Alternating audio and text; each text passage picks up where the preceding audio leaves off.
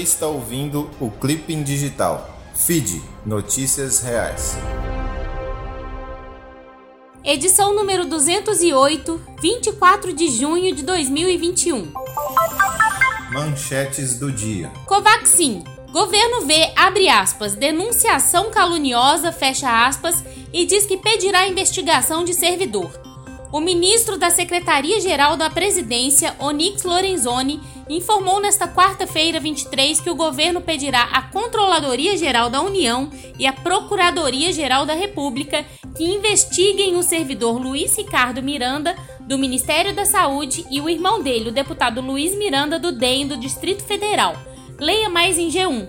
Estados Unidos anunciam doação ao Brasil de 3 milhões de doses da vacina da Janssen o Brasil irá receber dos Estados Unidos a doação de 3 milhões de doses da vacina contra a Covid-19 da Janssen. O quantitativo está fora das doses compradas pelo governo federal pelo COVAX, iniciativa da OMS, da Aliança Gavi e da CEP, Coalizão para Inovações em Preparação para Epidemias, que trabalha para a aquisição e posterior distribuição de vacinas contra a Covid-19 para os países mais pobres. Leia mais em UOL. Famílias de vítimas da Covid-19 processam Bolsonaro por conduta na pandemia. No fim do ano passado, o advogado Gustavo Bernardes, de 46 anos, enfrentou duras complicações da Covid-19.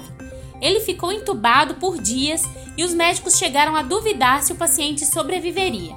Por meio de uma representação criminal na Procuradoria-Geral da República, protocolada em 9 de junho, ele pede que seja oferecida uma denúncia contra Bolsonaro ao Supremo Tribunal Federal para que o presidente seja processado criminalmente pela condução da pandemia. Leia mais em BBC. Conta de luz deve subir ao menos 5% em julho, a depender do ajuste na bandeira. A conta de luz deve ficar ainda mais cara em julho. Com a revisão para cima do valor da bandeira vermelha 2, ainda a ser definida pela Agência Nacional de Energia Elétrica, a tarifa como um todo deve subir entre 5% e 6% a partir de julho. O cálculo é de André Brás, coordenador de índice de preços da FGV, e leva em consideração um avanço de 15 a 20% na bandeira vermelha 2. Leia mais em CNN. Ministro do Meio Ambiente Ricardo Salles pede demissão. O ministro do Meio Ambiente Ricardo Salles pediu demissão na tarde de 23 ao presidente Jair Bolsonaro. O ato de exoneração já foi publicado no Diário Oficial da União. Foi nomeado para o cargo Joaquim Álvaro Pereira Leite, que até então atuava como secretário da Amazônia e Serviços Ambientais e secretário de Florestas e Desenvolvimento Sustentável. Leia mais em R7. Ana Elisa Souza para FID Notícias Reais.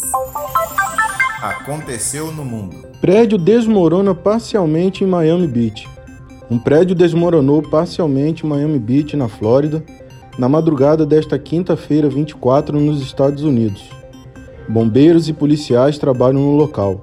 As autoridades ainda não sabem se há vítimas nem quantas pessoas moram no prédio. O motivo da queda também não está claro. Leia mais em G1.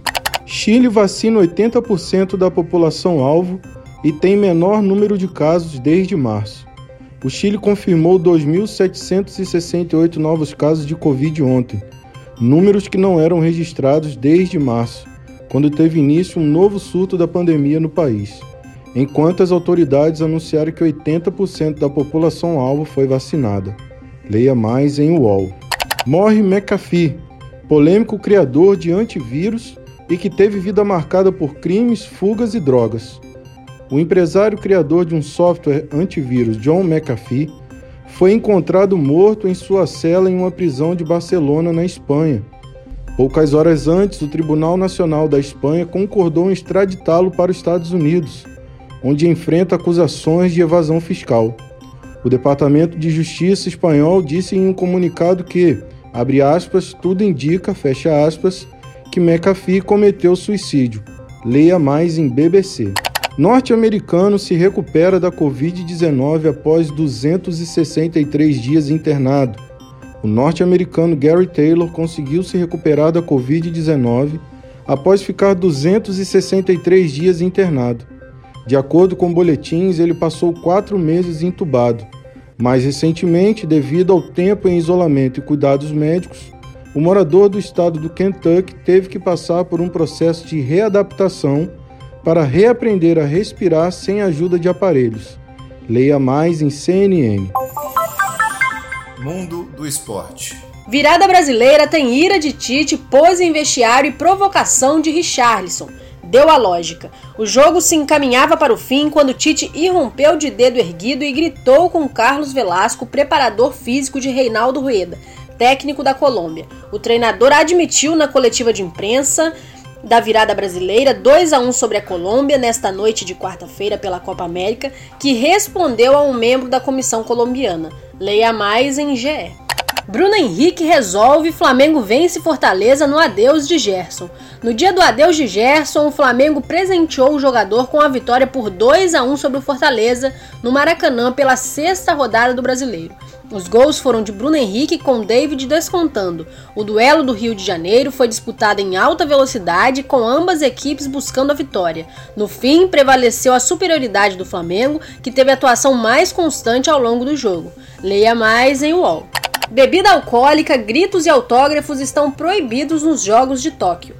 Sem bebidas alcoólicas, sem abraços, sem alegria e sem autógrafos. Os organizadores dos Jogos Olímpicos de Tóquio revelaram nesta quarta-feira novas regras anti-Covid muito rigorosas para os espectadores do evento, há apenas um mês da cerimônia de abertura. Leia mais em R7. Essa é boa. Transplante de células tronco pode ajudar a tratar esclerose, diz estudo.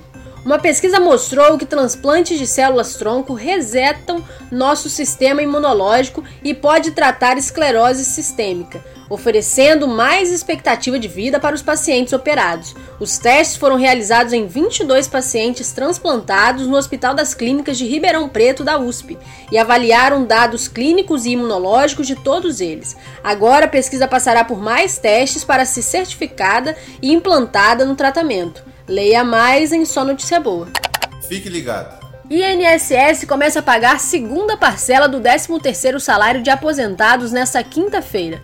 Aposentados e pensionistas do INSS começarão a receber a segunda parcela do 13º salário nesta quinta-feira.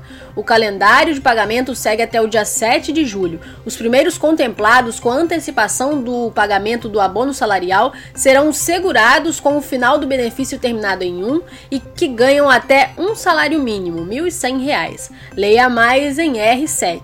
Letícia de Almeida para Feed Notícias Reais. Você viu? A lenha ou a fome. A casa do pedreiro Orlandir Ribeiro, um casebre de madeira na periferia de Curitiba, todos os sete moradores estão avisados. Quem vir qualquer pedaço de madeira na rua tem que recolher e levar para casa, para transformar em lenha. Nas andanças pelo bairro, o filho mais velho de 13 anos é quem mais tem contribuído com a tarefa. Os pedaços de madeira são cortados, estocados e usados para alimentar o fogão a lenha instalado à esquerda da porta de entrada do domicílio. Ribeiro levou o utensílio para casa há três meses, recebido como pagamento por um serviço. Leia mais em Piauí. Caiu nessa? É falso que IME e ITA ofereceram um protótipo de urna eletrônica com voto impresso para o TSE.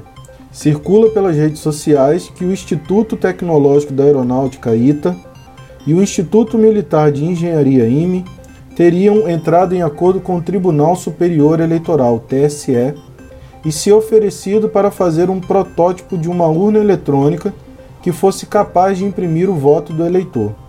O TSE, por sua vez, teria recusado. Leia mais em Agência Lupa. Cristiano Santos para FID. Notícias Reais. Até a próxima. O link para todas as matérias está na descrição deste podcast.